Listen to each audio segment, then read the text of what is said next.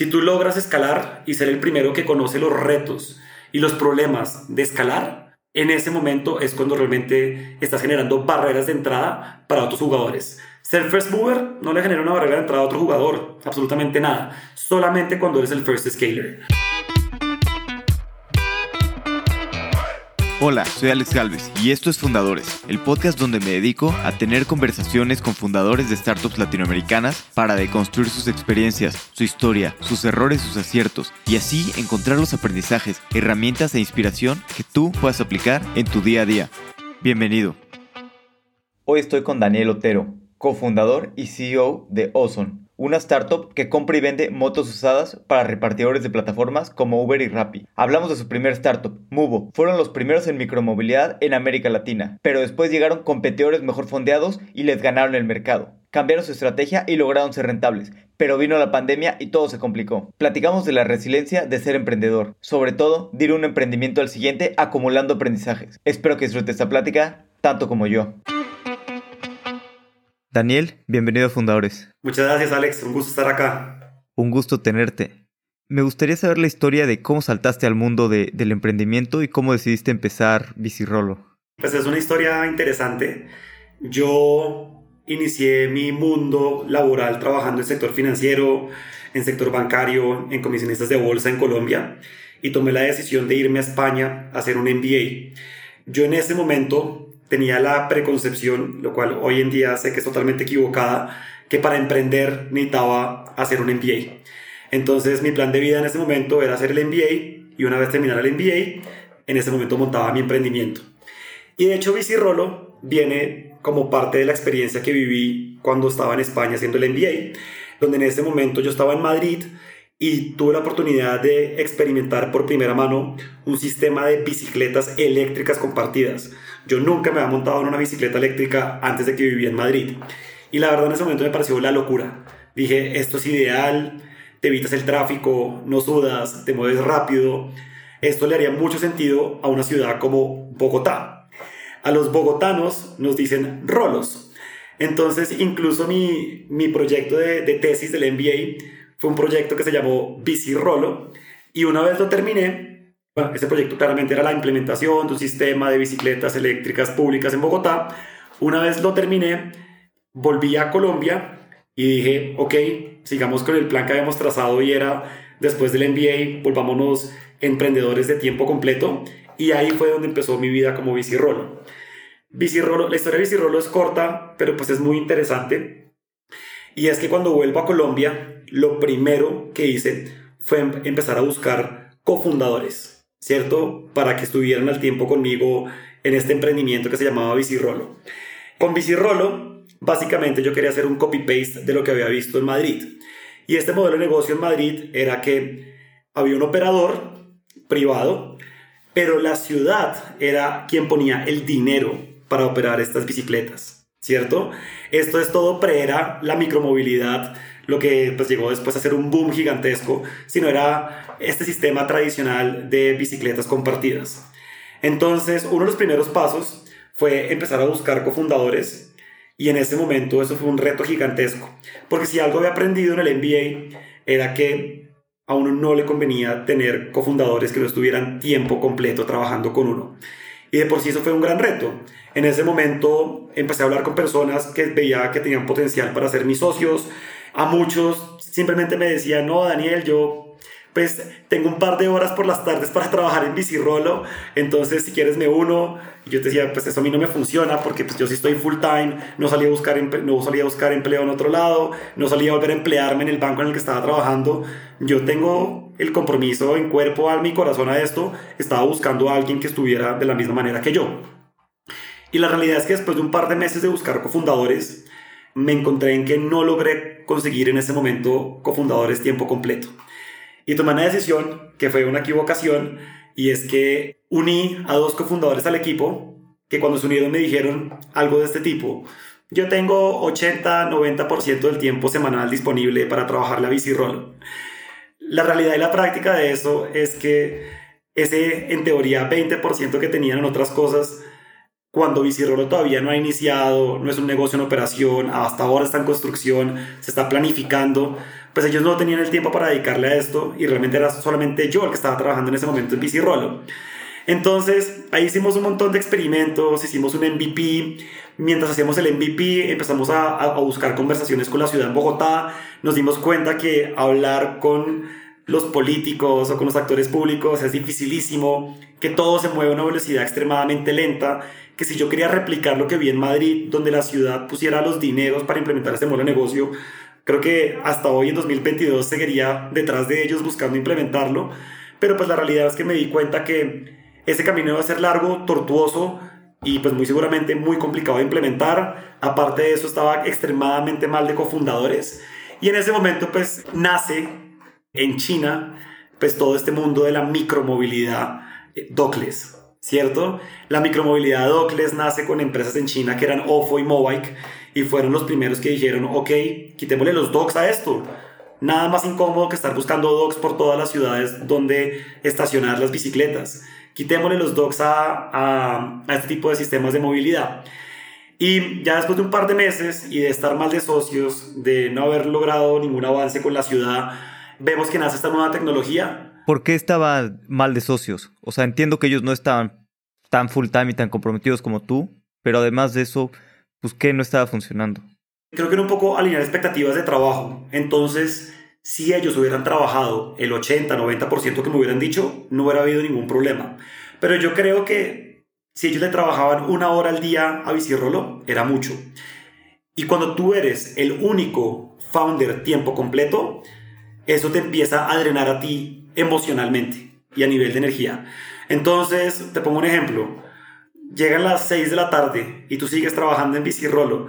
Sabes que tus socios no están trabajando como que te empieza, empiezas a sentir como, ok, esto no es justo, yo sí estoy trabajando, si esto la saca del estadio, ellos se van a beneficiar igual que yo me estoy beneficiando, pero el único que le está invirtiendo el tiempo soy yo. Y empiezas a generar, a generar un, un ciclo, digamos que un flywheel negativo, ¿sí? Él no trabaja, por ende yo tampoco quiero trabajar, y si yo no quiero trabajar, él tampoco quiere trabajar, y se vuelve el flywheel negativo. Uno que debería buscar a nivel co-founders el flywheel positivo, ¿cierto?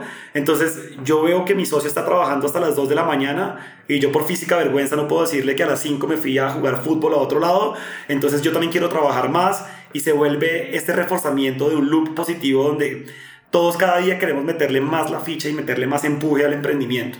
Entonces eso te empieza a drenar a nivel energético, te das cuenta que ellos no te están aportando nada, sin embargo en teoría también son dueños de la empresa y tú llegas a un punto donde dices, ¿qué hago yo invirtiendo mi tiempo a esto? Claramente no estaba generando ingresos, estaba viviendo de mis ahorros, ellos sí tenían otros ingresos por otro lado, que era lo que hacían cuando en teoría no estaban trabajando con Rolo, entonces todo eso te empieza a ti drenar emocionalmente y a nivel energía y lo que hace es que tú quieras botar la toalla.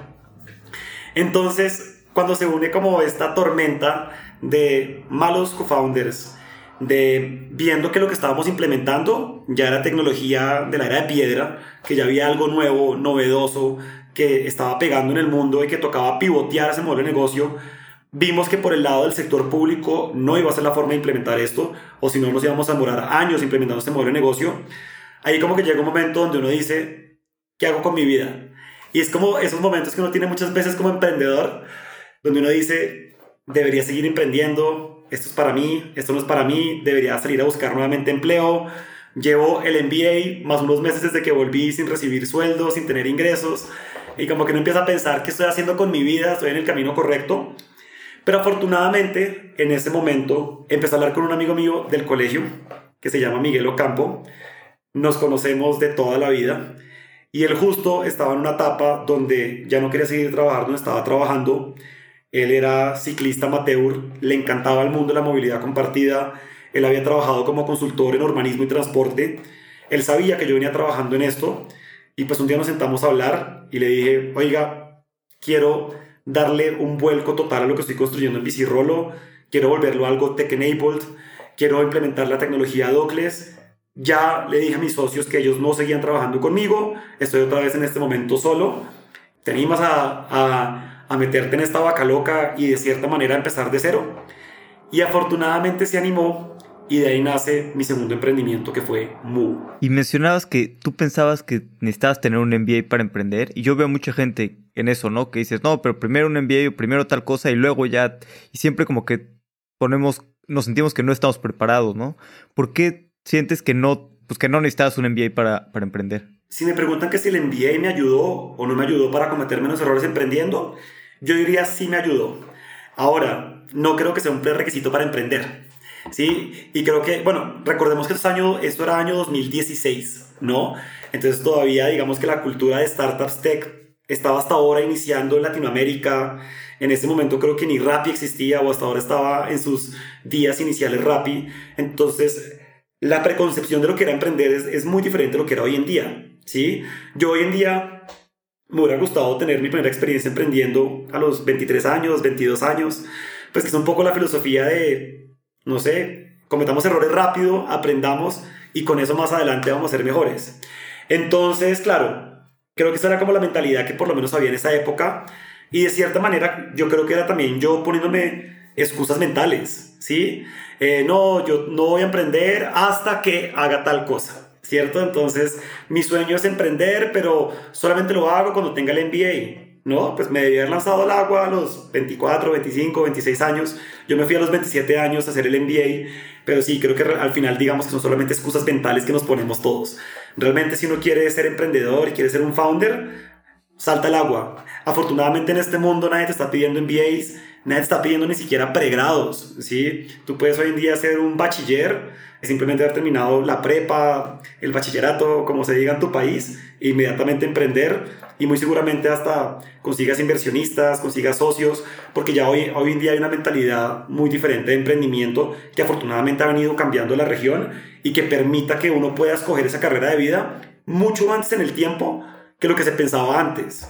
Yo me acuerdo cuando yo estuve en el MBA y una clase que decían que habían hecho un estudio y la edad promedio del emprendedor en el día 1 que lanzaba su emprendimiento era 38 años. ¿sí? Hoy en día cuando uno mira la edad promedio de los emprendedores tech exitosos en Latinoamérica, está muy lejos de ser 38 años, es mucho menor. Entonces, estas eran como los, las taras mentales que nos ponía de cierta manera la sociedad y nos hacía sentir que no estábamos preparados. Pero pues yo creo que un cartón no te va a decir si estás preparado o no estás preparado para emprender. Sí, de acuerdo. Creo que son trabas mentales y también es más fácil, ¿no? Decir, ah, mejor estudio, mejor me preparo, que emprender y que animarte, ¿no? También es mucho más difícil animarse. Y, y como dices, sí, sí te ayuda, claro, un MBA, pues aprendes cosas, conoces gente, pero pues yo creo que te ayuda más simplemente emprender, ¿no? Tal vez ese dinero, ese tiempo y esa energía, pues en hacer una empresa. Y digo, también decías que de un emprendedor exitoso, 38 años. Bueno, sí, sí es cierto que las estadísticas dicen que los emprendedores grandes les va mejor, pero también es cierto que pues que si empiezas a emprender a los, a los 20 años, a los 19 años, probablemente en tu segunda, tercera empresa, pues ya tengas mucho más experiencia y, te vaya mejor. Totalmente de acuerdo. Y es que emprender realmente es, es un maratón más que un sprint. Y yo, y digamos que también parte de lo que yo siempre le digo a las personas es, esto es una carrera de vida, ¿sí? Esto es una carrera profesional, ser emprendedor. Porque a veces hay unas personas que piensan es, voy a intentar dos años emprender y si la saco el estadio bien y si no vuelvo a trabajar. Si tú entras a emprender con esa mentalidad, ya, desde el día uno te garantizo que no vas a ser exitoso. Porque justamente lo que tú dices, ¿sí? Ser second time founder, third time founder, pues lógicamente aumenta las probabilidades de éxito, ¿sí? Porque tú ya cometiste unos errores, ya aprendiste, ya empezaste a conocer la industria, empezaste a conocer el mercado y por eso hay que, hacer, hay que verlo como una carrera profesional, ¿sí? Entonces, si lo haces pensando que filosofía narcotraficante, en un año me vuelvo rico, me muero, pues no, no hace sentido. Tienes que verlo más como un maratón donde realmente es una carrera de 10, 15 años y donde muy seguramente sí, hay algunos casos que el día uno montan el emprendimiento con el cual se vuelven multimillonarios y la sacan del estadio, pero la realidad es que esto hay que verlo más como un proyecto a varios años que un proyecto a pocos años. Sí, totalmente. Me gustó esto de la carrera de, de emprender y sí es cierto, porque además, pues sí, pues son años de aprendizaje acumulados, ¿no? Y bueno, y regresando un poquito a, Mubo, ya que empezaron, ahora sí con, pues, con energía renovada, ahora sí nueva tecnología, haciendo todo dockless y, listos para revolucionar la, la, micromovilidad en Latinoamérica, pues ¿cuáles fueron los primeros pasos? Bueno, pues la experiencia de Mubo la verdad fue muy, muy chévere. Aparte de Miguel, que fue pues socio mío en Mubo y que de hecho hoy en día es socio mío en, en Ozone, sumamos en ese momento un tercer co-founder, que era un desarrollador con muchos años de experiencia, y nos, convertimos en, y nos convertimos en un muy buen equipo con respecto a que cada uno tenía cualidades diferentes. ¿sí? Entonces, Iván, que era el CTO, era un desarrollador con más de 10 años de experiencia, había hecho mucho desarrollo de aplicaciones mobile. Por otro lado, Miguel era experto en urbanismo y transporte, había trabajado en una consultora justamente en la construcción y elaboración de implementación de sistemas de movilidad compartida como bicicletas y por mi lado yo tenía un background financiero. Entonces de cierta manera logramos crear un equipo que tuviera expertise en áreas diferentes, lo cual era muy atractivo. Esto fue en el año 2017. Nosotros a nivel inicial con Mubo escogimos el camino de hacer bootstrapping. ¿sí? Y este camino, la verdad, puntualmente para la industria que venía creciendo tan rápido, que era tan intensiva en capital, no fue el camino correcto. ¿Y por qué fue un poco, y por cuál fue el camino que tomamos con, con bootstrapping en Mubo? Entonces, el primer dinero que levantamos fueron 50 bicicletas eléctricas en especie. ¿Sí? Entonces, un retailer de bicicletas nos dijo, te voy a invertir 50 bicicletas eléctricas. Una bicicleta eléctrica más o menos vale mil dólares, entonces era una inversión de 50 mil dólares. Y lo que fue chistoso es que nos dijo, no, no hacemos efectiva esta inversión hasta que tú levantes por otro lado más o menos 35 mil dólares. Entonces salimos a buscar por otro lado 35 mil dólares en cash. Terminamos levantando los 35 mil dólares como entre 7 o 8 inversionistas ángeles. Entonces pues unos tickets súper pequeños en ese momento, pues en Colombia la inversión en startups era mínima, por no decir inexistente. Entonces, pues claro, todo este levantamiento de capital, ya fuera en cash o en especie, fue pues súper bootstrapeado. Y la verdad es que apenas logramos conseguir la plata y sabíamos que nos iban a enviar las bicicletas a Bogotá, pues estábamos eufóricos, no nos la creíamos. Y de hecho, hay una anécdota muy, muy chistosa y es que Claro, nos dijeron, listo, vamos a enviarles 50 bicicletas en un camión a Bogotá, donde quieren recibirlas? Y en ese momento Miguel dijo, no, pues yo tengo un estacionamiento libre en mi casa, pues mándenlas a mi casa. Claramente no habíamos dimensionado lo que eran 50 bicicletas. Cuando estábamos los dos en la casa de él esperando que llegaran las bicicletas y de repente nos anuncian en portería que habían llegado las bicicletas, salimos a la calle y nos encontramos que 50 bicicletas era un camión que, ocupaba media cuadra. Yo creo que en ese momento Miguel y yo nos miramos con una cara de ¿en qué nos metimos? sí, no tenemos ni idea dónde estamos metidos, estábamos súper overwhelmed, eso claramente no nos cabía en la casa de Miguel, no teníamos un espacio donde guardar las bicicletas, empezábamos a bajarlas y eso salían y salían y salían y salían bicicletas y como que decíamos 50 bicicletas entre comillas no es nada, pero ya estamos agobiados por las 50 bicicletas. De hecho, incluso hasta el día de hoy, pues como les conté, Miguel y yo seguimos siendo cofundadores en Ozone. Cada vez que sentimos esta sensación de agobio, como de, de que estamos overwhelmed, decimos, uy, hoy me siento como cuando recibimos 50 bicicletas. Sí, entonces después llegamos en Mubo a tener una flota de más de mil y pico bicicletas eléctricas, pero esta sensación inicial fue como, ok, esto ahora sí inició, ¿cierto? Fue como sentir, listo, ahora sí, Mubo arrancó, nos acaban de llegar las bicicletas, ya tenemos algo de dinero en el banco, vamos a ver ahora cómo vamos a implementar esto. Y pues la, experiencia con Mubo fue muy interesante porque pues como, como te conté fue muy bootstrapeado, ¿cierto? Entonces siempre estuvimos súper cortos en cash. La realidad es que gracias a la experiencia Bicirrolo, fuimos el, el first to market en, en micromovilidad Douglas en todo Latinoamérica, en todo. O sea, en 2017 Mubo ya tenía operando en Bogotá un sistema docles de bicicletas eléctricas.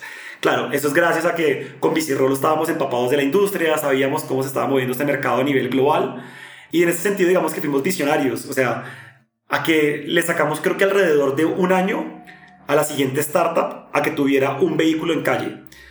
Hoy en día me he dado cuenta que sacarle un año de ventaja a un competidor es muchísimo, muchísimo, muchísimo tiempo.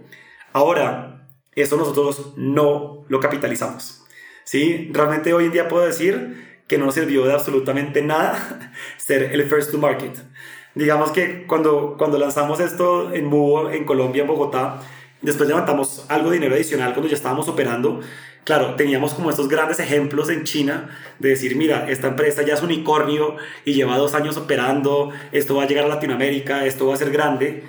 Pero creo que ahí sí nos jugó en contra ser first time founders, no tener experiencia, no darle la importancia relevante a fundraising en ese momento. Entonces levantamos algo de capital como para poder implementar, más que era más un MVP. Y digamos que nuestra lógica en ese momento era, primero lo implementamos, primero mostremos una gran tracción y más adelante en el tiempo saldremos a buscar una ronda grande de capital. Mientras que nuestra competencia latina, esas startups de micromovilidad que nacieron como Green, como Yellow, todos eran emprendedores de segunda generación, todos tenían muchísima cancha emprendiendo y vieron, y vieron el mercado de una manera diferente, que era la manera correcta, nuestra manera era la equivocada, y fueron, este mercado es muy grande, está creciendo muy rápido, adicionalmente es capital intensive, entonces si tú quieres ser un jugador relevante, necesitas tener mucho dinero ya. ¿sí? No hay que esperar a que tengas el primer patín en la calle o la primera bicicleta en la calle, necesitas tener millones de dólares ya, porque aparte de eso en ese negocio había un time to market desde que se producían los vehículos en China hasta que tú los podías tener en tu ciudad. Y este time to market no era corto, eso podía ser cuatro o seis meses, ¿cierto? Entonces, era muy largo esperar seis meses, operar, generar tracción y después levantar dinero y después esperar otros seis meses a que llegue el siguiente cargamento de patines o de bicicletas. Entonces necesitas tener mucho dinero ya, necesitas mostrar ambición, necesitas demostrar que te vas a ganar el mercado entonces, lo más importante en este momento es fundraising. Y en eso, y en eso ambos fueron muy exitosos, particularmente los fundadores de Green. Y pues no tenían un patín en calle y ya tenían millones de dólares. Y, ahí fue como que un día, un día como que, creo que un día como que nos cayó como un baldado de agua y como que entendimos que estaba sucediendo realmente y dijimos, la cagamos. ¿Cómo fue eso? ¿Te acuerdas cuando empezaron a ver la competencia y empezaron a ver que estaba todo de repente acelerando? Creo, creo que tuvo que haber sido una noticia de TechCrunch o, o, de pronto... Ah, bueno, no, ¿sabes? Incluso, pues, donde, donde nos dimos cuenta que, que se nos estaba complicando el tema. Nosotros aplicamos a Y Combinator con Mubo, llegamos a entrevista final y en ese mismo batch estaba Green. Green, en, Green entró, nosotros no entramos ahí fue donde le empezamos a seguir la pista green. Y como que uno decía, ah, no, pero ellos hasta ahora están empezando, todavía no tienen nada, no tienen tech, no tienen vehículos, todavía no están operando, todavía no han hecho el primer ride. Y literalmente dos meses después ya habían levantado 20 millones de dólares. Y ahí fue donde nos cayó el baldado de agua en la cabeza. Esto fue el, el batch de Summer de 2018. Y ahí fue donde dijimos, momentico, ya levantaron 20 millones de dólares y no han operado y nosotros hemos levantado en ese momento, no sé, 300 mil, 400 mil dólares. Ok, ahora sí, ahora sí nos dimos cuenta que era importante levantar capital, salgamos al mercado a buscar plata. Pues que nos encontramos que realmente, previo a las conversaciones que hemos tenido antes con inversionistas, ahora, antes nos preguntaban quiénes son ustedes, por qué el mercado es grande y por qué es importante ganarse este mercado Ahora la pregunta se volvió, ¿cómo le vas a ganar a Green? ¿Cómo le vas a ganar a Yellow? ¿Cómo le vas a ganar a esos jugadores locales que ya levantaron capital? Entonces, ¿qué terminó sucediendo? Nos bloquearon fundraising. Realmente, después de que ellos levantaron dinero, ojo, ni siquiera estamos hablando todavía de números en calle de rights, sino cuando ellos levantaron grandes eh, cantidades de dinero, ya en ese momento levantar plata para Mubo se volvió una tarea titánica. Titánica porque decían, mira, ya están respaldando un jugador regional que además tiene aspiraciones de ser regional, tiene el capital para ser un jugador regional, son emprendedores de segunda generación, ¿por qué te deberías respaldar a ti? Y la verdad era una pregunta difícil de responder. Entonces ahí fue donde un poco tuvimos este primer aprendizaje que, pues, que hoy en día, digamos, no vamos, es un error que no vamos a dejar que nos suceda en Ozone, y es que ser el first mover en un mercado no sirve de absolutamente nada a menos que lo acompañes de ser el first scaler. ¿Sí?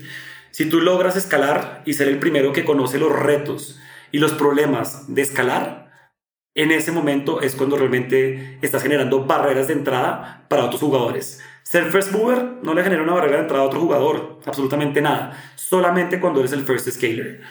Entonces, pues nada, ahí como para cerrar un poco la, la historia de Mu, pues fue interesante porque nos tocó cambiar un poco el switch en ese momento.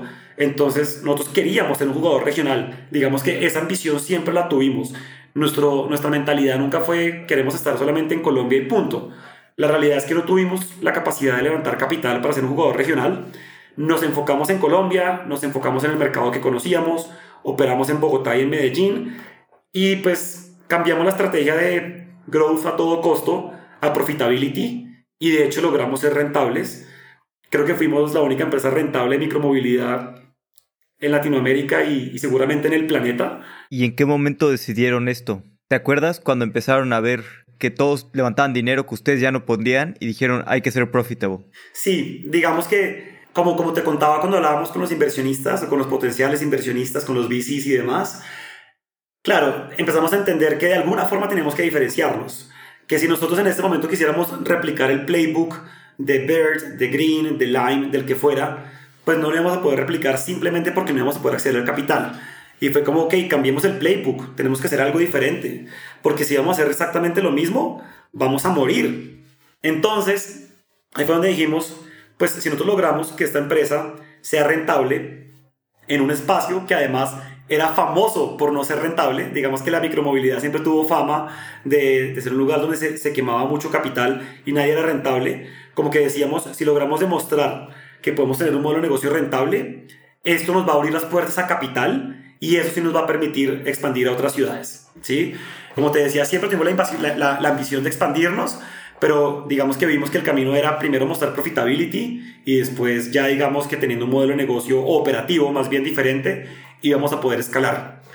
De hecho, bueno, ahí, ahí, también hay, hay, una historia interesante, digamos, con todo el tema de Green, y es que cuando Green empezó a nacer, también, digamos, en, este, en el 2018, nosotros estuvimos sentados con los founders y nos ofrecieron una acquihire de la empresa, ¿cierto? Una acquihire, pues para los que no saben cómo funciona, es básicamente una adquisición de la empresa, pero realmente lo que están adquiriendo no es la empresa porque la empresa per se valga mucho dinero, sino lo que están adquiriendo es el equipo, ¿cierto? Entonces, lo que estaba haciendo Green, de una manera que también considero que era muy inteligente, era hablemos con las personas que saben de implementar este tipo de sistemas en Latinoamérica para, para que sea quienes lideren la expansión. Y en ese momento, cuando nos hace la oferta de Acquihire, pues la empezamos a analizar, nos parecía interesante, lo comentamos con los inversionistas actuales. Claro, yo creo que recibimos en su momento un advice que no era el bueno, ¿sí? Como que nos dijeron, no, no deberían aceptar esa oferta, está muy bajita. No me acuerdo realmente cuánto era, pero nos estaban ofreciendo un porcentaje de green cuando todavía estaban empezando, cuando todavía no tenían un patín en la calle. Y la gente nos decía eso, como ellos no tienen un patín en la calle, esas valoraciones de green son una locura, no hace sentido. Entonces el caso fue como que nos dejamos meter un poco de ideas en la cabeza y no aceptamos la propuesta. Y una vez no aceptada la propuesta y empezamos a ver que cada tres meses, cuatro meses, salen noticias que levantaban otra ronda de inversión, otra ronda de inversión, otra ronda de inversión. Tú en algún momento sacas la calculadora y dices, mierda, si hubiera aceptado esa propuesta sería millonario hoy, ¿sí? Pues versus la última valoración. Sin embargo, también parte de lo que aprendimos estando en ese mundo, y era como algo que siempre nos daba vueltas en la cabeza a lo largo de los años, como pudimos haber cometido un error no aceptando ese deal, pero si algo, si algo también uno se da cuenta en el mundo de las startups es que todo es muy cambiante. Y pues lo que terminó pasando también a la micromovilidad en 2020 es que pues muchas empresas por tema pandemia dejaron de existir. Entonces uno también dice, claro, no acepté, después subió muchísimo en valor, pero después volvió a bajar mucho. Entonces como que eso también ha sido una lección de nada está dicho y nada está escrito en piedra en este mundo, por más de que ya sea una startup muy grande, que ya esté muy bien fondeada Realmente esto sigue siendo muy volátil, tanto para las startups pequeñas como para las medianas, como para las grandes. Entonces, realmente es, es, muy, es muy incierto. Creo que lo único constante en las startups es la incertidumbre. Entonces, creo que eso es algo que es importante tener en cuenta, que incluso cuando uno llega a un punto donde haya levantado mucho capital, pues eso no hay garantía de que esto va a ser un éxito a lo largo de los años o que eso ya implique que que ya uno no va a morir. Siempre creo que hay ese riesgo de que uno puede morir en el corto plazo y toca actuar y toca planear siendo muy consciente de esto. Sí, totalmente. Y más en el mercado que estamos viviendo ahorita otra vez, que se está moviendo ya otra vez de, de, growth como estaba hacia profitability, ¿no? Creo que lo mejor para una startup es tú ser dueño de tu propio destino, ¿no? Mientras más profitable seas, es más sencillo este, pues, mantenerte. Sí, la historia de Green, yo, yo fui de los primeros inversionistas y fue, fue impresionante. Me acuerdo que hablé con Sergio un día, me dijo, oye, vamos a, estamos pensando en hacer esto. Le dije, oye, yo te invierto. Y después a la semana, pues ya, está, ya estaban haciendo eso. A las dos semanas ya están en YC y a los dos, tres meses, me acuerdo que fuimos a, a cenar en San Francisco y están ya levantando 20 millones de dólares, ¿no? En pues, nada de tiempo. Y como dices, ¿no? Pues crecieron muy rápido y, y, todo es incierto, ¿no? En las startups. También los empujaron mucho a, a, crecer y de repente cambió el mercado. Y bueno, luego vino la pandemia que afectó muchísimo a, a la movilidad y todo esto. No, total. Y yo, yo a ellos los admiro muchísimo. Yo la verdad, mirando para atrás, ni siquiera podría decirles que cometieron errores. Yo creo que se la jugaron como era. Simplemente hay situaciones y coyunturas de mercado. O sea, a mí me hubiera gustado tomar las decisiones que tomó Green cuando estaba en Mubo y, y no me arrepentiría si, si, incluso pues también la pandemia o algo tan externo pues lo termina afectando a uno. Pero así es, es una realidad donde, donde incluso el día de mañana pues eso le podría, hacer, le podría pasar a startups con muchos más años en el mercado. ¿Cierto? Y por eso digamos que muchas veces se siguen llamando startups, ¿no? Porque que Coca-Cola de aquí a un año pues, deje de operar o truene o, o quiebre, pues es muy poco probable, pero hay muchas startups ya establecidas que realmente les podría suceder porque siempre vivimos como al límite, vivimos en ese, estamos dándole prioridad a otras cosas, ¿cierto? Entonces, pues nada, es, eso es parte de lo que hace interesante este mundo, pero lo que sea también justamente un universo de alto retorno, pero simultáneamente alto riesgo. Totalmente. ¿Y ustedes cómo tomaron todo lo de la pandemia con Mubo? Digo, eran rentables, pero pues me imagino que, que cambió todo, ¿no? Para la micromovilidad. Sí, totalmente. O sea, cambia, cambia los patrones de movilidad. Las cuarentenas fueron muy estrictas principalmente en Colombia, las cuarentenas fueron súper estrictas.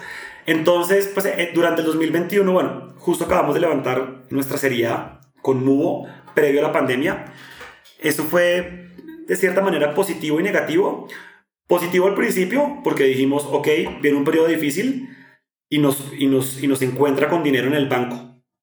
¿No? Pero después, digamos que a lo largo que fue avanzando el 2020, nos pasó, digamos, de cierta manera que fue negativo porque era como salíamos a operar durante la pandemia, nadie usaba el sistema, o sea, la, la, usabilidad que teníamos, por ejemplo, no sé, salimos a operar a final de 2020, como en diciembre de 2020. Diciembre había sido históricamente para nosotros el mejor mes del año. Entonces, por ejemplo, en diciembre de 2020 dijimos, salgamos a operar, testemos el mercado, entendamos qué está sucediendo. No llegamos ni al 5% de los viajes diarios que hacíamos prepandemia. Entonces, el 2020 fue un año como de, de tratar de reinventarnos, de encontrar otras formas de generar ingresos, de ponerle, de darle uso a esos activos que teníamos, que eran estos, estos miles de bicicletas eléctricas en Bogotá y en Medellín, en Colombia. Y la realidad es que los patrones de movilidad cambiaron muchísimo. Realmente el trabajo remoto hizo pues que cada día las personas tuvieran menos recorridos diarios y particularmente la micromovilidad en Latinoamérica estaba muy enfocada a la punta de la pirámide, ¿cierto? A personas, digamos, de, de mayores recursos, versus que uno mira en Europa o en Estados Unidos y la micromovilidad también ataca la base de la pirámide. Entonces lo que, lo que terminaba sucediendo es que esta punta de la pirámide era la que menos estaba saliendo de la casa, la que más estaba haciendo trabajo remoto y nosotros teníamos un producto en la calle donde el price point realmente era enfocado hacia ellos. Entonces, pues Ahí empezamos a, a buscar alternativas para, para, para, darle la vuelta a Mubo, pero realmente en un momento nos dimos cuenta, pues la verdad esto, ya estábamos además drenados a nivel energético, nos dimos cuenta que nada le quita más a uno la energía que estar en una startup que no opera. Esto realmente lo mata a uno mentalmente como, como founder. ¿sí? Entonces, tengo, tengo una empresa, tengo capital, tengo equipo, pero no opero, no genero revenue. Y, y, pasan los días y no opero, y no opero, y no opero, y eso te va drenando mentalmente y, y, te va de verdad chupando la energía porque esto es como una empresa de mentiras, de papel, ¿no? O sea, y esto no hace mucho sentido. Y realmente en ese momento, pues Mubo se convirtió lo que no debería convertirse en ninguna empresa, y es en una empresa zombie, ¿sí? Donde tú no tienes ni idea si la empresa está viva o está muerta. Entonces, básicamente a final de 2020, después de este último experimento en diciembre, que dijimos, ok, ya llevamos casi un año de pandemia, diciembre es históricamente nuestro mejor mes, hagamos, gastémonos este último balazo, el silver bullet, y entendamos cómo está el mercado. Y tuvimos nada más ese 5% de usabilidad en los viajes. Y ahí fue donde dijimos, seguramente la micromovilidad va a volver, pero se va a demorar unos años en volver, pero nosotros como emprendedores no podemos gastarnos toda nuestra vida esperando a que vuelva. Tenemos que simplemente dar un paso al costado y buscar otra cosa para que, hacer con nuestras vidas. Y ahí fue, eh, pues incluso donde pues dejamos Mubo de lado, empezamos a buscar un nuevo modelo de negocio y en ese momento pues nace Ozone. ¿Cómo qué tipo de cosas empezaron a probar o cuál fue la, la estrategia de empezar a buscar nuevas cosas? Con Mubo empezamos a testear temas como a nuestros usuarios les estábamos entregando las mismas bicicletas que teníamos guardadas, pero en planes mensuales, en planes trimestrales, como, ok, ya no es la bicicleta eléctrica que tú por medio de una app rentas en la calle, sino llévatela a tu casa para que se vuelva como tu vehículo propio. Un par de personas lo utilizaban, pero no nos funcionó. Al principio de la pandemia, nosotros, pues digamos que hicimos un aporte social a la pandemia y es que prestamos durante tres meses sin ningún costo nuestra flota a todo el personal médico de Bogotá, a todas las personas que estaban yendo a los hospitales y demás. Y este fue como nuestro aporte social de manera inicial. Y pues al final de los tres meses ya dijimos como, ok, nos toca darle algún tipo de uso for profit a estos vehículos. Y empezamos a buscar la posibilidad de que incluso la ciudad rentara los vehículos para entregárselo al personal médico. La ciudad nos dijo que no tenía dinero para eso. Entonces, pues que entendía la usabilidad y que agradecía, digamos, el aporte que dimos, pero que no iban a rentar esos vehículos. En algún momento también hablamos, empezamos a buscar como nuevamente este sector público que atacamos en la era bicirrolo, como otra vez como, ok, para todo el mundo era muy claro que las bicicletas, que los patines eran un gran medio de transporte en la mitad de la pandemia, ¿cierto? Porque eran transportes unipersonales, al aire libre, no tenías contacto con otras personas y como que todos a nivel público querían que se fomentara y empezamos a mirar la posibilidad de que el sector público fuera el que financiara la utilización de estos medios. Empezamos a tener muchísimas conversaciones con el sector público diciéndoles, oigan, si ustedes me financian la operación de MUBO, porque acuérdate que hablamos del tema de, de, la punta de la pirámide, y les dijimos, yo estoy dispuesto a poner esto a operar para la base de la pirámide sin ningún problema. El tema es que yo sé que en, este, en esta base es imposible para nosotros generar rentabilidad vamos a perder mucho dinero si operamos acá. Y empezamos a generar esquemas donde les decíamos, ustedes financian parte de la operación. Y esto lo que termina es también siendo una medida para incentivar el distanciamiento social, disminuir los contagios, etc. Pero tampoco logramos que ellos animaran a, a financiarnos este tema.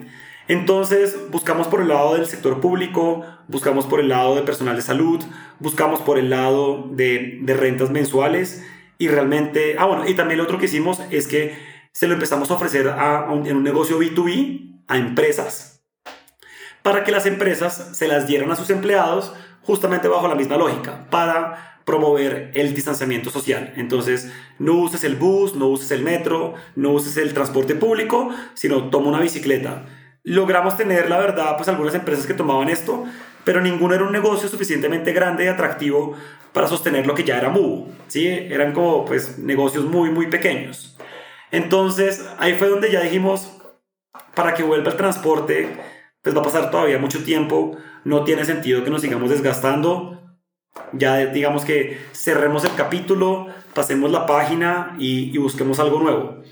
Y de hecho hay una frase, hay una frase que me acuerda mucho a, a esta etapa final de MUBO, que dice que, que las startups no, se acaban porque se quedan sin plata, sino se acaban porque los founders se quedan sin energía.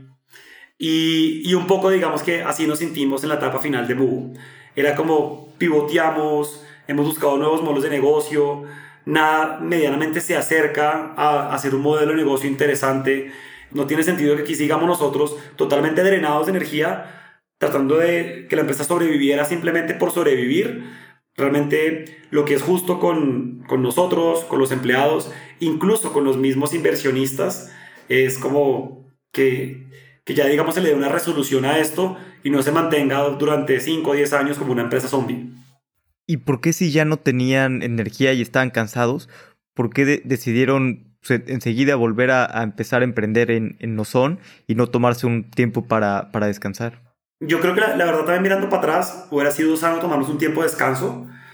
Creo que, como te conté, como veníamos de prácticamente no operar durante un año, como que cuando damos el paso, como que ya teníamos esa, esa, necesidad y ese fuego interno de necesito operar, necesito empezar a generar revenue, porque veníamos en esta empresa que no se movía, que no avanzaba, como que necesitábamos ya como sentir que estábamos en algo que estaban dando, ¿sí? Y como que inmediatamente dimos el salto hacia Ozone. Pero la verdad yo también creo que en ese momento hubiera sido sano darnos un tiempo de descanso, simplemente de vacaciones. Sin embargo, yo creo que realmente lo que nos estaba drenando justamente era principalmente Mu. Sí, estar en una empresa que, que no estaba viva y que no estaba muerta, que era una empresa zombie. Claro, sí, no, te entiendo, sobre todo esa frustración, ¿no? De que, pues, no, no, pues sí, una empresa zombie.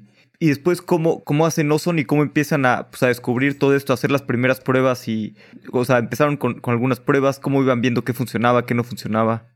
Sí, pues digamos que el, el journey de Ozone es bien interesante porque viniendo de cuatro o cinco años en micromovilidad, pues claro, el siguiente modelo de negocio se nos ocurrió también asociado a la micromovilidad.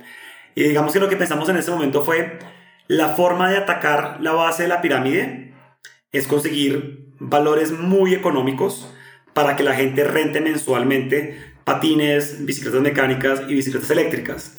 Y el modelo que se nos ocurrió en ese momento era convertirnos en un marketplace de suscripciones mensuales a este tipo de vehículos. ¿Y en qué sentido éramos marketplace? Si tú tenías una bicicleta en tu casa que no utilizabas, nos la entregabas a nosotros y nosotros la rentábamos a terceros Tú como dueño de la bicicleta definías el precio y nosotros nada más nos quedábamos con un porcentaje de intermediación entre la conexión de las dos puntas. Y realmente ese, ese price point que ofrecíamos a los usuarios era muy económico. Teníamos patines, bicicletas eléctricas, bicicletas mecánicas. Y como veníamos con, con, un network del mundo de la micromovilidad y conocíamos muchas empresas que tenían vehículos que no los usaban, entre esas Mubo tenía una flota de bicicletas eléctricas que no estaba usando. Y por otro lado, pues digamos que por el mundo de la micromovilidad nos, volvimos buenos amigos, por ejemplo, con los de Green nuevamente, y digamos que sabíamos que Green también tenía algunas, algunos patines en México sin usar. Lanzamos esto simultáneamente en México y en Colombia, ya con un muy, buen stock de vehículos, y empezamos a ofrecerlos.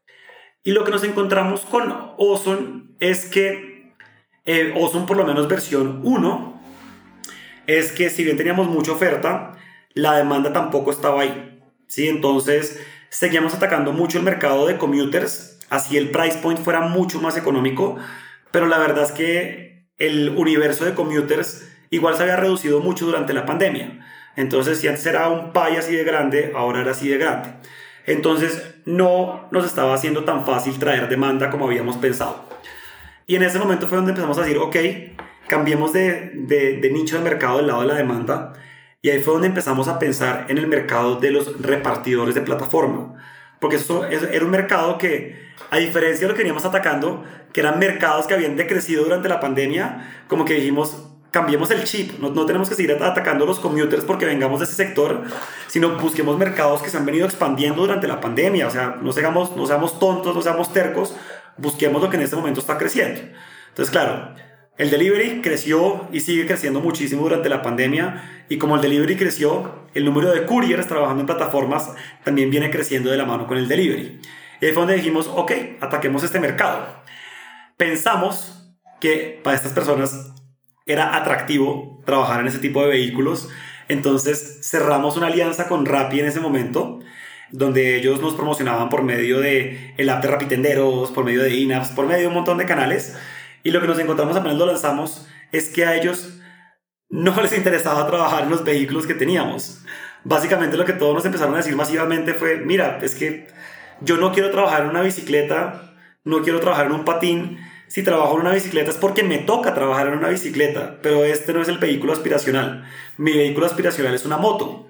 Y lo que aprendimos es que no solo está la parte obvia de que no hacen esfuerzo físico, sino que realmente ganan más cuando trabajan en moto, ganan alrededor de un 50% más.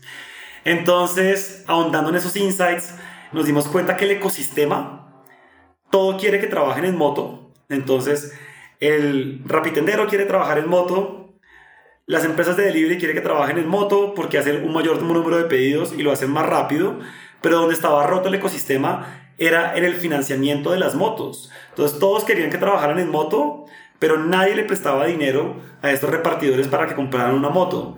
Y encontramos que al 98% de ellos las empresas no les financiaban la compra de motos.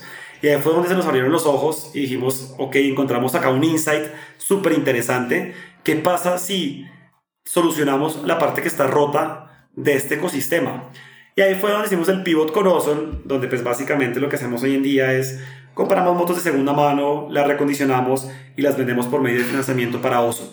Y realmente fue cuando hicimos ese cambio que encontramos ese clic de Product Market Fit, donde inmediatamente empezamos a tener una demanda constante por nuestras motos y empezamos ahora sí como a experimentar todo este tema de hipercrecimiento. Entonces pues creo que fue, pues fue digamos que unos momentos la verdad duros.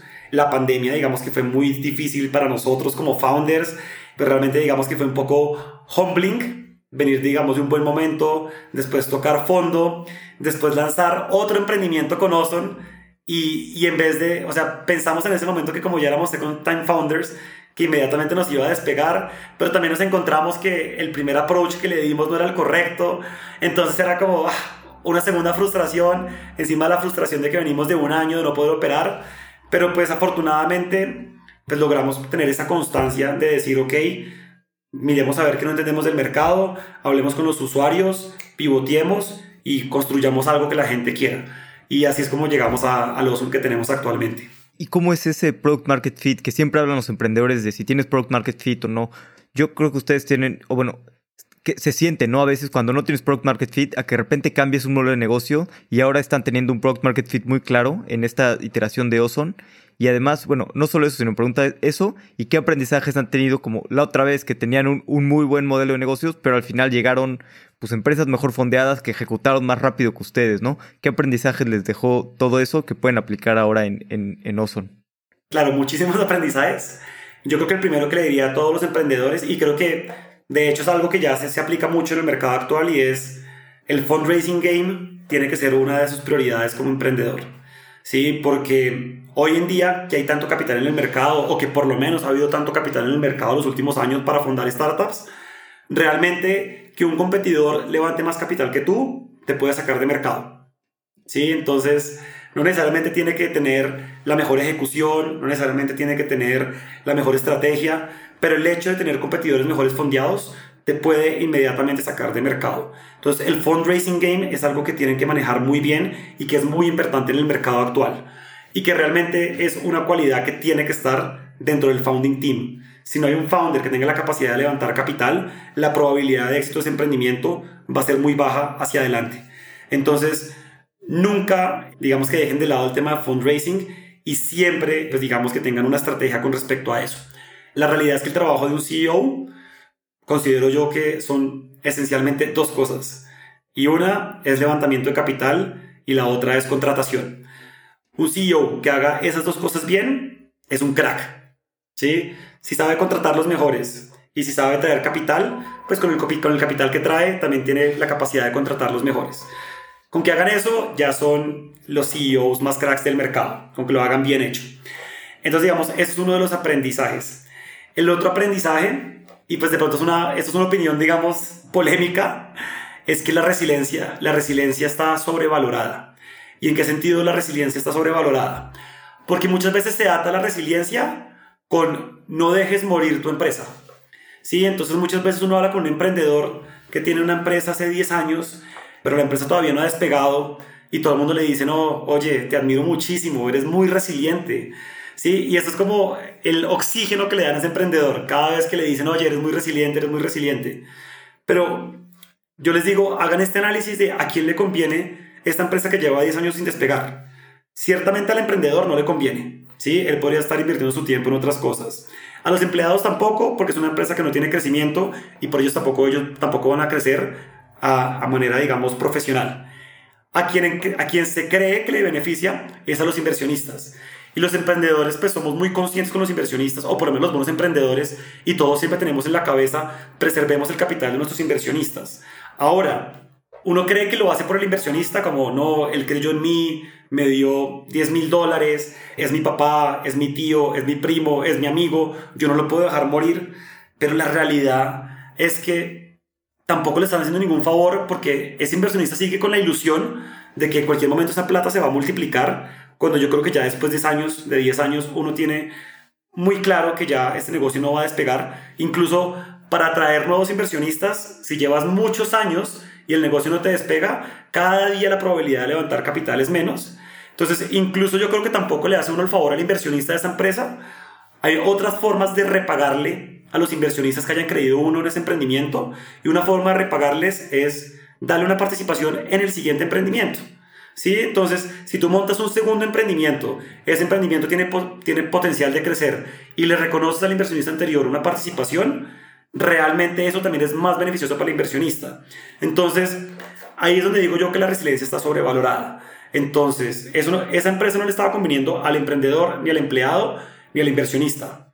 ¿Por qué no tomas una decisión, montas otra empresa, esa otra empresa te va a convenir a ti, tienes otra vez potencial de crecimiento y potencial de volver algo gigante, le va a convenir a tus empleados y nuevamente le va a convenir a todos tus inversionistas porque aquí van a poder ver una posibilidad de tener como un, un, un markup o de tener como algún tipo de potencial de crecimiento de su dinero que había invertido inicialmente. Entonces, a mí me gustaría que la resiliencia se redefiniera, porque yo creo que está mal definida, y la resiliencia debería ser la resiliencia en la carrera como emprendedor. Entonces, esa resiliencia creo que es un poco, digamos, la que hemos tenido en los últimos años nosotros como emprendedores y es que no hemos botado la, la toalla del emprendimiento. Cuando nosotros salimos de Mubo, a uno nuevamente le vuelven los fantasmas a la cabeza de debería salir al banco y pedir trabajo en el banco, debería llamar a un amigo y decirle que me contrate para su empresa o debería volver a emprender. Esa es la resiliencia que yo me gustaría que todos tengan y que digan, Oigan, acuérdense que cada vez que uno cambia de startup hay mayor probabilidad de ser exitoso, entonces no pierdan esa resiliencia, esa resiliencia como emprendedores. Pero la resiliencia no es morirse toda la vida con la misma empresa porque no soy capaz de soltar y porque no soy capaz de decir esta empresa hace más sentido que la matemos. ¿Sí? Acuérdense un poco lo que es la teoría del Lean Startup, de que uno debe iterar rápido, ¿sí? fallar, iterar, fallar, iterar. Realmente yo creo que eso también a veces hay que implementarlo a nivel de empresas. Si tú iteraste, fallaste, iteraste, fallaste, muy seguramente la siguiente iteración es cambiar de empresa.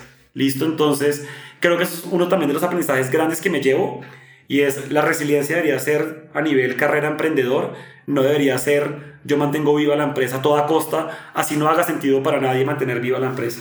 Totalmente de acuerdo, y qué buena manera de decirlo, de la resiliencia, que a mí me parece súper importante, pero tienes razón, es como carrera de emprendedor, ¿no? Digo, obviamente es muy importante ser resiliente, pero también hay muchas empresas que, deberían de morir y no mueren, y aquí en Latinoamérica nos da mucho miedo, ¿no? Ese miedo al fracaso, cuando a veces, pues el, tiempo de esos emprendedores, el pues estaría mejor enfocado en otros proyectos, ¿no? Y ni modo, ¿no? Es parte del emprendimiento, a veces las cosas no funcionan y pues hay que matar los proyectos, y, pero me gusta esa resiliencia que dices de hacer otra cosa, ¿no? Y volver a saltar la cancha y, emprender en otra cosa que sí tenga el potencial de, de crecer. Total, y y yo creo que también invitaría a la gente a que, a que hable con sus inversionistas abiertamente de esto, porque es que es muchas veces, es, yo siento que más que todo es el miedo con los inversionistas, ¿sí? De que van a pensar, van a pensar que los robé, que los estafé, que realmente yo no me rompí la cabeza por buscar la forma de hacerles ganar dinero.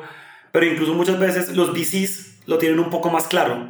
Y yo, yo he tenido VCs que me dicen a mí de frente, yo prefiero en un año que tú te quiebres pero que en este año lo diste todo para ser una empresa de hipercrecimiento y para buscar esos retornos de 10, 20, 30x, a que tomes el dinero que te di y te lo gastes en un periodo de 5 años con un crecimiento mínimo, solamente por decir, ah, es que mi empresa sobrevivió 5 años. No, yo prefiero que tú un año hagas todo el esfuerzo por ser una empresa gigante, ser el líder de mercado, no dejar a la competencia que te abarque tu espacio, a sobrevivir durante 5 años. Entonces, pues creo que eso es un poco también la mentalidad, o sea, entonces hay que ser ambicioso y hay que pensar siempre en grande y no pensar simplemente en sobrevivir. Totalmente, sí, hay que ser ambicioso y a veces es mejor pues correr rápido o lograrlo o estamparte y ya volver a intentar una nueva en, unos años. Vamos a pasar a la última parte, que es la serie de preguntas de reflexión. Las preguntas son cortas, las respuestas pueden ser cortas, largas o, o como tú quieras. ¿Estás listo? Perfecto. ¿Qué libro te gusta recomendar? Hay dos libros que me gusta bastante recomendar. Uno es más de business y otro es algo que yo creo que uno puede aplicar para la vida en general. Digamos, el de business y creo que refleja muy bien el mundo actual es Blitzscaling de Reid Hoffman. Y ese es el libro que, por ejemplo, a mí me faltó leer antes de haber iniciado Move. ¿Sí? De cómo operan esas empresas que realmente en un año o en dos años tienen presencia global, regional, y cuál es el mindset que hay que tener para poder cumplir esos objetivos tan agresivos. Entonces, si ustedes quieren tener una empresa de alto crecimiento que sea el próximo unicornio, realmente hay que leer ese libro porque un poco le enseña a uno cuál es ese playbook o cuáles son como las cosas que hay que tener para uno poder tener ese tipo de empresas. Y la otra es How to Win Friends and Influence People de Dale Carnegie. Ese es un libro que yo creo que le sirve a uno para la vida, sí, realmente. Porque no solamente le sirve a uno también a nivel pues, profesional, pero también le sirve a uno a nivel personal y es un poco entender esa psicología humana de cómo nos comportamos las personas y eso le va a ayudar a uno muchísimo más a tener empatía con las demás personas, a saber justamente crear relaciones que tengan valor. Entonces, es una lectura que de pronto es un poco más light que salir a leer un libro de business, pero que realmente tiene muchas aplicaciones para la vida y que yo creo que es un libro que todo el mundo debería leer. Buenísimo, sí, grandes libros una opinión que tengas que poca gente comparta o algo que pienses que la mayoría de la gente piense distinto? Yo creo que sería lo que estaba hablando ahorita de que la resiliencia está sobrevalorada. Yo creo que esa sería como mi, mi opinión que poca gente comparte. ¿Hay algún punto de inflexión en tu vida que haya cambiado la forma en la que piensas?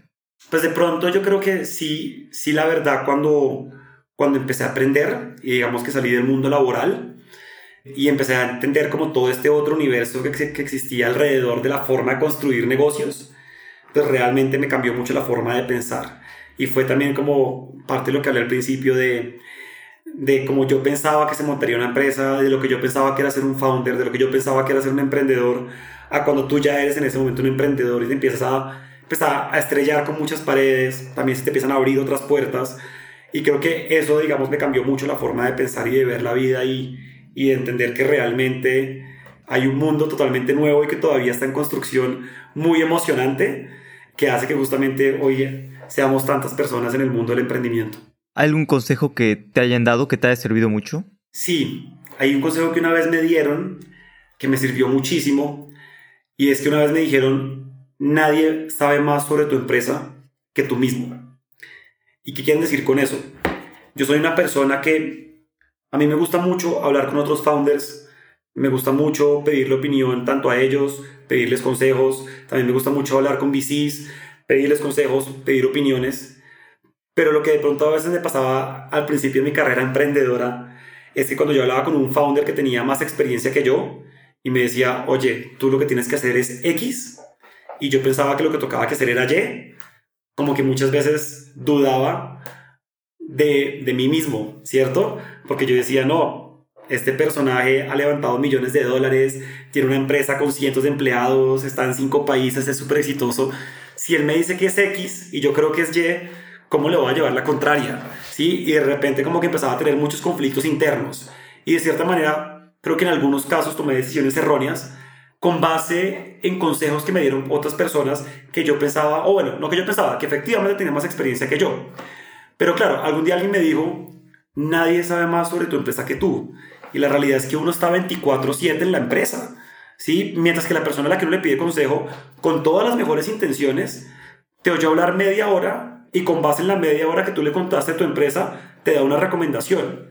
Mientras que tú tienes miles de horas encima donde has visto cómo funciona tu empresa, has hablado con los empleados de tu empresa, donde has hablado con tus usuarios, has hablado con tus clientes, evidentemente el que está mejor capacitado para tomar una decisión eres tú. ¿Sí? Entonces, sigo siendo una persona que me gusta mucho hablar con otros founders, que me gusta pedir consejos, lo mismo, lo mismo con inversionistas, pero hoy en día simplemente los tomo como un, como un input adicional. Pero realmente tengo claro que el que está más capacitado para tomar la decisión es uno, porque realmente nadie sabe más de la empresa de uno que uno mismo. Sí, de acuerdo. Daniel, ¿dónde podemos saber más de ti? Si alguien quiere contactarte o, o quiere unirse a Ozone. No, listo, súper. Bueno, no, pues si alguien quiere contactarme, me pueden agregar a, LinkedIn o la verdad pueden incluso escribirme directamente a mi correo. Mi correo es daniel.oson.movi, movi con, con B y me pueden contactar si se quieren unir al equipo, excelente. Pues realmente aquí estamos construyendo un cohete y como les conté al principio, sabemos que lo más importante para poder construir un cohete es traer el mejor talento.